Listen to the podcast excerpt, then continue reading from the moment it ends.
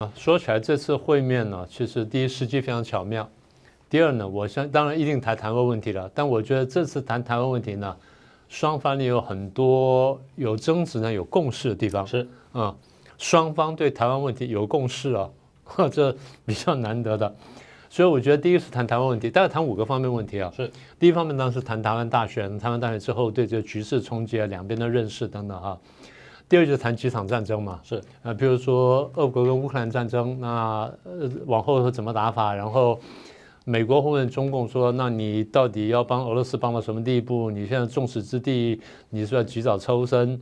然后再就是哈以战争，你不要在后面搞鬼等等。更重要就是红海攻击的事儿，你是不是能出点力？所以有关三个战争或者说战场的问题呢，双方一定会交换意见。是。否则不需要谈到十二个小时，谈台湾问题谈十二小时那很可怕的，没有错，对不对？是啊，啊，好，这第二块，第三块呢，一定是谈双方的经贸关系。那双方其实都都有松绑的一些意愿，但是问题是松到什么程度呢？可以商量。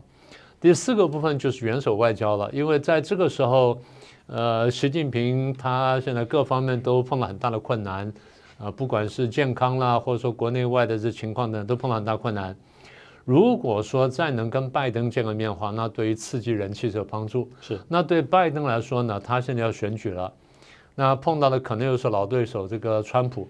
如果说能够跟习近平见个面，然后双方气氛缓和，然后什么经济改善什么等等呢，我想对他有帮助。